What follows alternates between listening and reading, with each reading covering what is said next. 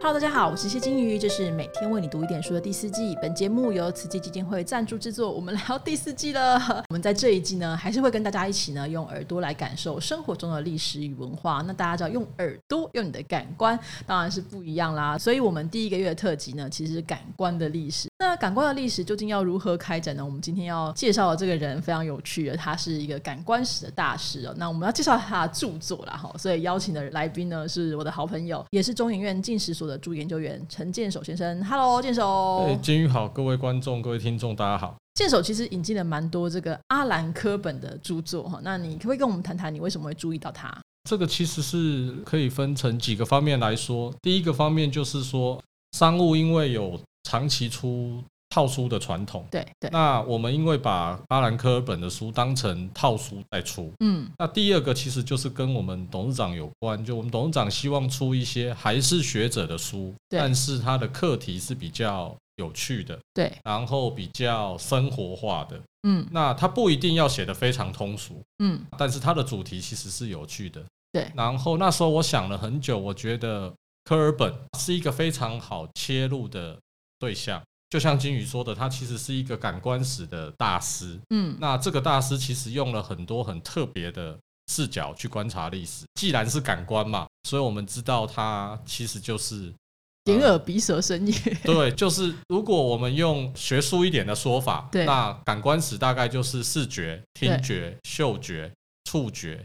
还有视觉，嗯那就是这五种感觉这样子。嗯嗯嗯，那他用的办法就是，他其实使用了很大量的文学的材料对。那那些文学材料对历史学家来说，做文学史的人会觉得他可能在表达某一种心态，表达某一种情绪。对但是在他看来，他就觉得这好像隐隐然的跟他所要研究的主题有关。嗯，所以我就会觉得科本的著作其实是细微之处可以看到很大的历史。那嗯简单的讲，就是一粒沙中剑事件嘛。对比如说，他有一个很特别的研究，就是他研究工业革命时代。然后，工业革命时代，当时候人们穿什么衣服呢？就是十九世纪有一个称呼，就是亚麻世纪，其实就是我对们现在穿的那个亚麻。令对对，然后他就觉得说，工业革命是 hard technology，都是一些很硬的东西，蒸汽机啊，嗯然后我们嗯知道那些，但是同时间有一种很软的东西，那那个亚麻布做成的内衣，还有家庭里面使用的那些亚麻的成品，其实提供了一种很愉悦而且很柔软的感受，所以这个会嗯嗯跟嗯外面的工业革命那种很硬的科技形成一种对比。对，它同时也就是存在于十九世纪跟工业革命那个时代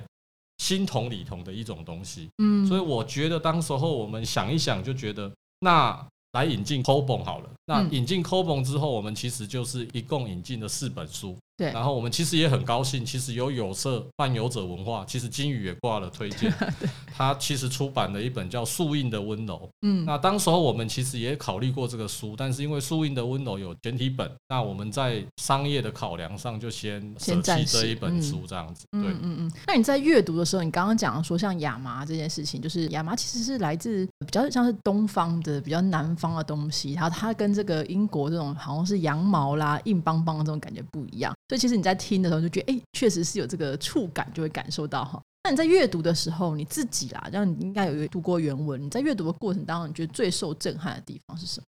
如果用一句话来讲，我就会觉得 c o b o n 的这些书，它在某一个程度上告诉了我们一个过去你应该知道，但是你忽略的对象。对比如说他研究了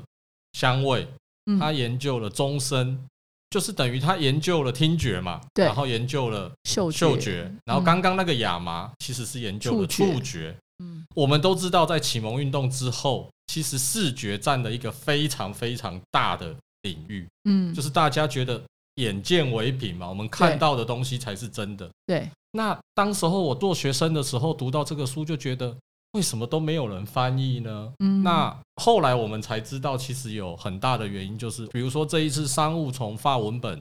直译成中文，其实就遇到了很多翻译的问题，对，就是说这是不好译的。嗯然后一种嗅觉或一种触觉，它可能涉及到好几个法文字，但是当它嗯把它变成中文的时候，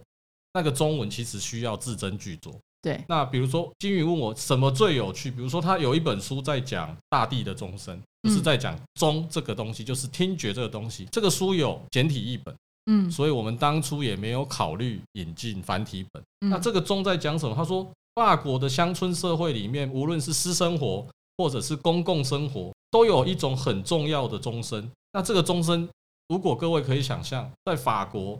有一个最重要的东西就是教会嘛，所对以教会的钟声。但是大革命之后，又有一个中央政府，嗯所以那个钟声其实承载了教会的力量跟中央政府的力量有一种张力存在。嗯那因为时钟啊，或者是报刊很普及，所以乡村社会反倒对这一口钟，本来在乡村里面很重要的那一口钟，依赖的程度大大的降低。所以嗯在世俗化的这个过程里面，或者是说政治，其实就是有一个中央集权政府的政治化的过程里面，这口钟反倒变成一种复古的想象。它本来所应有的，在那个报乡时的乡村概里念面报时，而且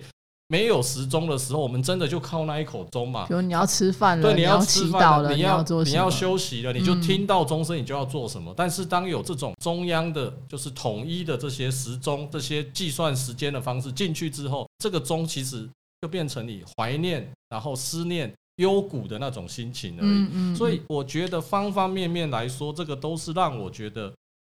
抠棚是一个相对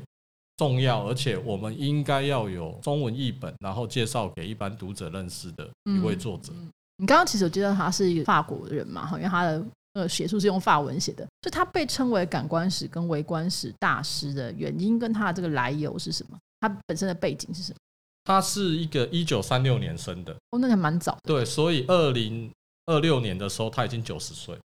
那表示今年来算他已经八十几岁，但他今年还在写书。他今年还在写他书今，年还在写 书，他的最新一本书在讲风的历史。你看，哦都是跟感风官嗯触觉、可能听觉、嗯可能嗅觉，嗯甚至视觉，可能都有关系。商务正在评估说，是不是要把这本书嗯译成中文。不过最近也发现出了简体译本， OK 所以这是简体译本速度非常快。那他本来在巴黎第一大学教书，现在当然退休了。那他其实是一个研究十九世纪法国史的专家，他被认为他是专精于人研究人们感觉嗯或者是情绪或者是情感的历史学家。那他一辈子做的研究都在挖掘过去的感官世界，所以他大部分的作品都在分析性啊、爱呀、啊、身体呀、啊、对历史研究所带来的影响。那他怎么研究感觉呢？就是他研究感觉在这个社会怎么样呈现，嗯就是感觉其实是一个很抽象的东西。我们现在都说我们有什么什么感觉，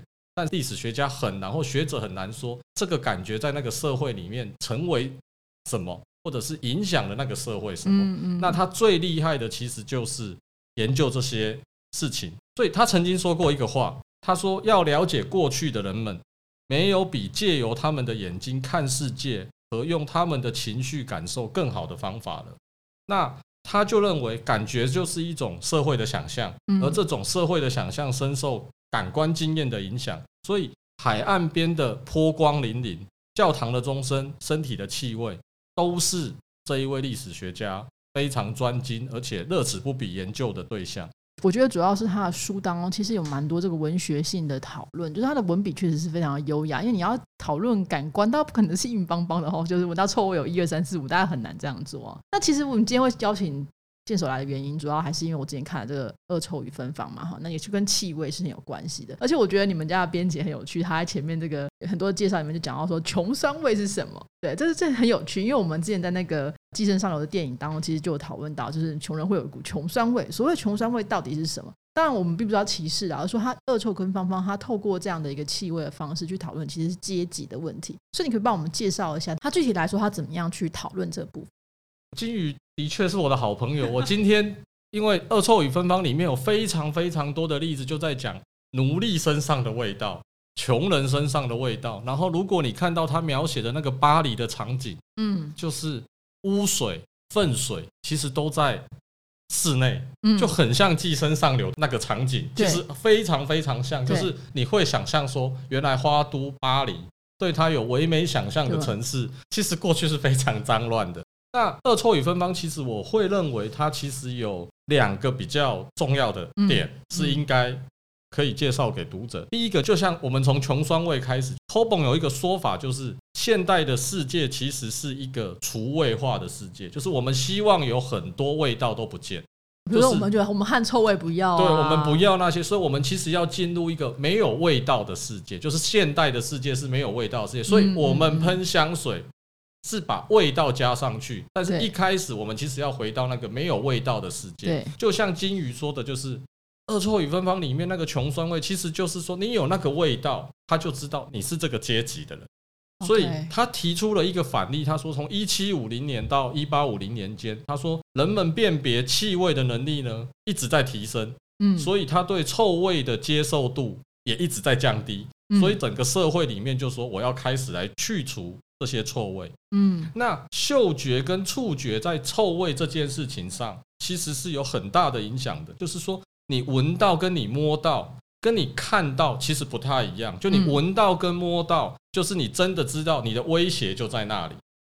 但是你看到那个东西不一定有嫌恶感。就比如说，你看到一个画家画那个画，嗯但是他可以把那个画真的画得很唯美，嗯很病态美，跟你真的闻到它的味道，跟摸到这个病人好了，或者是这个嗯有穷酸味的穷人好，这是非常不一样的事。嗯那 c o b o n 厉害的地方就厉害在他把这个东西结合起来，所以在书里面他其实就说，比如说花香嗯消除了精英阶级的体臭。当时候的人们很鄙夷一种动物的气味，还有腐臭味，就会被投射在社会的其他人身上。所以对布尔乔亚来说，工人阶级的气味闻起来就像粪便的臭味。嗯劳动阶层其实缺乏卫生观念，还有他们身上有强烈的汗臭，嗯这些在十九世纪的文学里面都是非常常见的题材。嗯那比如说，他在里面引用了一个波特莱尔的诗。对那如恶果之华了，对，如果有时间，我可以把这个诗念一遍，你就可以知道说他其实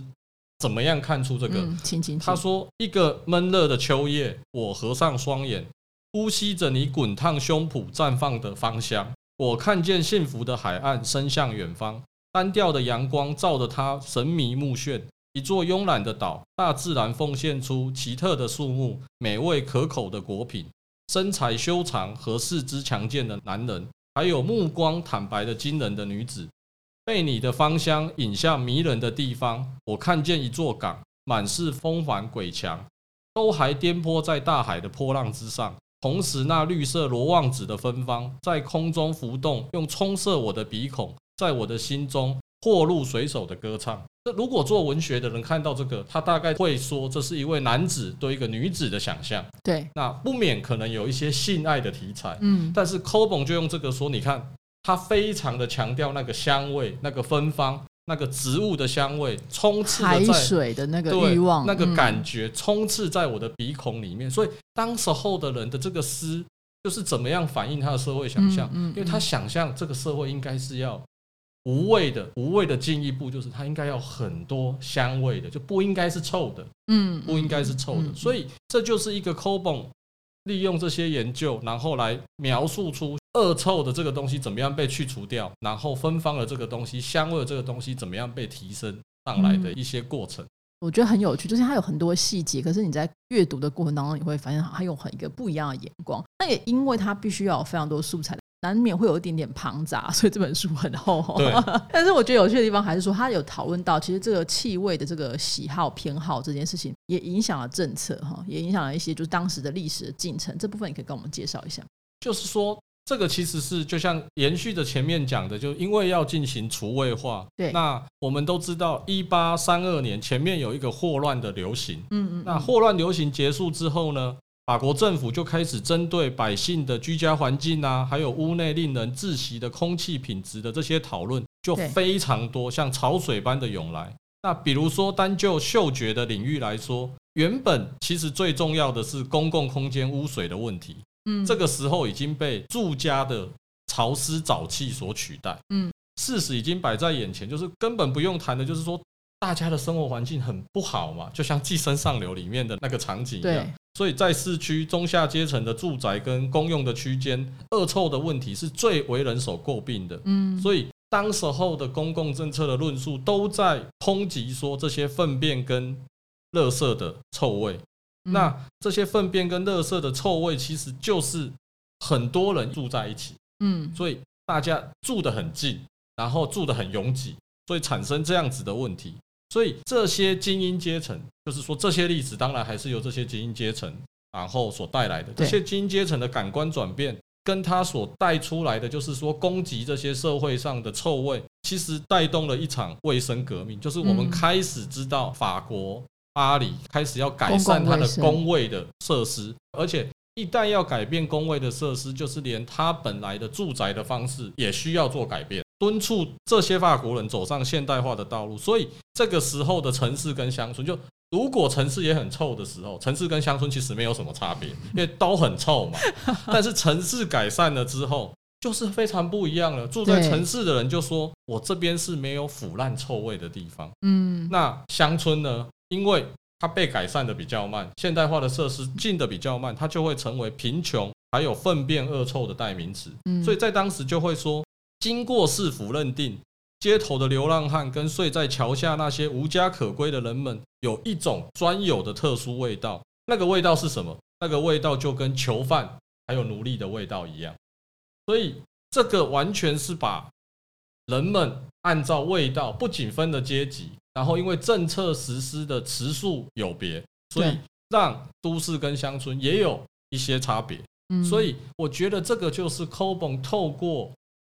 他的观察，还有大量的利用史料对档案所看出来的不一样的，就是介绍给读者不一样的地嗯方。所以就嗯像金鱼讲的，这个书非常厚，然后有非常多的细节。但是其实对我来说，或者是我现在接到的一些读者反馈来说，他们会觉得不难读，嗯只是读起来需要辛苦一点，因为它其实有非常多的描述，你要跟着它的描述走。那那个描述其实到最后都会有一个主题在，那嗯那个主题其实是非常循序渐进的。对所以 c o b o n 的书，其实我会觉得他是一个非常善于描写细节的场景的嗯。一个作者。对，我觉得在阅读的过程当中，说你真的很像是跟他一起去巡游那个时候的城市，然后感受到那些就是风沙啊、尘土啊，然后气味啊、恶臭啊。那可能经过了一个贵族，他就身上是有香香的味道，哦，你就知道哦，跟别人不一样。所以阅读的过程确实，我觉得乐趣是很多的哈。那当然，除了恶臭与芬芳之外，您之后还有预计就是引进课本那些著作，除了刚刚讲，目前已经讲，还有一本是《欢场女子》嘛，已经出版了。那后面还有吗？有我们因为这一套 c o b o n 的著作其实是四本，然后当成一个感官史的套书。我在嗯对介绍著作前，我想先讲一下 c o b o n 其实有他在出了感觉史的书之后对，那他当然是一个非常称职的学者，他称职的学者，但是他在学术界小有名气，但是大家并不觉得他非常有名。我说的非常有名，就是普罗大众并不觉得他非常有名。嗯嗯嗯他之所以有名，是因为有电影跟小说的那个徐世金的哦香水。水对，他在书里面就说他其实是读了 c o b o n 的书，所以 OK 有了这个 idea，、嗯，所以那个时候才是 c o b o n 声名大噪的时 候。然后最近我才发现有一个新崛起的香水品牌叫做 ISO，好嗯像是一个澳洲的品牌。 A E S O P 对嘛，，那个创办人说他也读了 c o b o n 的著作，嗯嗯，嗯所以我觉得这个是 c o b o n 的著作之所以为什么那么吸引，就是其实是行外的人、学术界以外的对人，他们都发现了这个主题其实非常有魅力。其实现在有很多的香水品牌还会给这个，这香水都会有他自己的故事啊，什么就是这个是公爵啊，这是夫人啊，对这对什么对什么，对就它其实都搭配着相对应的气味。那你闻到就知道哦，它其实代表了某一种程度的个性。那当然，穿香水的人也象征着你希望拥有这种个性，你希望与众不同。对，那除了《恶臭与芬芳》嗯然后跟《欢场女孩》，我们还会有另外两本书，其实这两本书都已经做好了，在今年内都会出版。嗯一本叫做《虚空领地》，从法文直译的话是在讲大海的诱惑；嗯那另外一本叫做《时间、欲望与恐惧》。嗯，这个是 c o b o n 的，如果用学术的话来说，这是一本 c o b o n 的学术论文集。 OK，那每一篇单篇文章就是会跟他后面的著作有所连接，嗯所以这嗯有一点像是你怎么样知道说 c o b o n 的感官史是怎么研究的，所以他收集了他自己的论文。那比如说，刚刚我们讲了很多恶臭与芬芳。那比如说，《欢场女孩》的内容其实就是说 c o b o n 他就发现一件事：十九世纪的时候，因为他是一个十九世纪的法国史专家，对他说娼妓呢是由国家许可并且列管的，不过它的名称跟国家怎么控管它的本质是有一些改变的。所嗯以，比如说一八六零年的某些时候，因为男性欲望的改变，还有需求模式的改变，所以使得娼妓的本质发生了根本的转变。所以，当时候有两种，一种就是国家列管的妓院，嗯，另外一种就是我们现在说的私娼，嗯私娼就是逛窑子，当时候十八世纪的启蒙哲士其实也很常逛窑子的，所以这个不是一个什么，好像说他们是启蒙哲士，他们就没有欲欲望嗯那反映的就是这是什么品味的区别，嗯，就是品味的区别。所以当新的许可方式跟规范方式出现的时候，我们就会知道，当一个新的许可方式出来，一定是国家警觉到某些东西受必到须要，嗯必须要改变嘛，所以政府就要开始把监管的基础，本来是道德面的，嗯现在就说公众的健康，就是说你如果没有控管这些窑子，没有控管这些娼妓、这些欢场女孩，可能因为性病对国民健康有所危害，对那对了国民健康有所危害，就对国力有所威胁。嗯，不过很有趣的是，当时候出现了一种情况，就是娼妓、高级妓女跟良家妇女，它其实界限非常模糊，要怎么样把它分析的很清楚，就是让他们中间是有所区别的。其实就是国家的力量。嗯那 c o b o n 的这本书讲的，其实大致上，因为这书很厚，我只能对简单的介绍，就大致上就是这样。那比如说，虚空领地就是讲海洋，嗯我们都知道，现在海洋，我们去海边玩就是很休闲的嘛。对但是过去的人看到大海，其实很害怕，嗯他觉得大海很恐怖嘛，就对对海洋的想象一向是畏惧的。对那第二阶段是他不那么畏惧，就是什么？他觉得海水里面有某些疗法，嗯就是你去进海水浴，其实可以解决你的皮对肤病啊对对，可以增加你的健康，跟我们一开始温泉出现的时候的效果是一样的。第三个其实就是说，这个海洋变成一个我们跟它非常亲近，就是一个休闲的一个场所。所以，一七五零年十八世纪中叶到十九世纪中叶的时候，人们开始对海洋跟海岸有一种新的感受。嗯本来是认为它是未知而且有潜在的危险，现在是觉得它是可以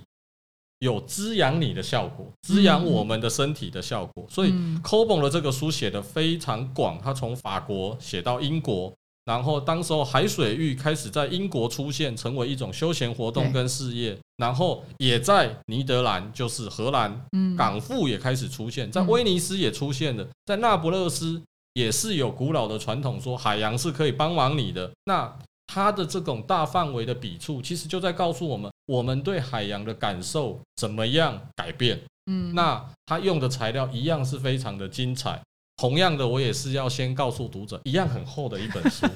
但是如果没有不厚的，对真你的如果保持着阅读的心情，觉得这是一个有趣的事情，那其实这个就会有一个阅读上非常大的嗯嗯收获。那如果要不厚，就是《时间欲望与恐惧》，因为是他的论文集，但是每一章的主题就会相对散一点。嗯所以，如果要我说，我觉得 c o b o n 的书，如果回到第一个问题，为什么当初我们引进这一本书，就是过去谈感官情绪的书，就教我们要怎么样控制我们的情绪，教我们怎么样使用我们的感官的书很多，但是从历史的角度来的书很少。嗯那这个是当初我们想说，那我们引进这样子的一系列的书，那给读者的一个就是一开始想象怎么样给读者这些知识的一个起头。所以大家听完之后应该觉得跃跃欲试哈，就是你想多看，就是历史学家会怎么样去写这个法国的气味呢，法国的这个生活呢，或法国的这些感官的历史哈。那有兴趣的话就可以搜寻一下阿兰克尔本这个作家，当然还有很多其他的翻译，大家都可以来自行的参考哈。我们今天非常谢谢剑手的分享，谢谢剑手， 谢谢金宇，也谢谢各位听众，谢谢。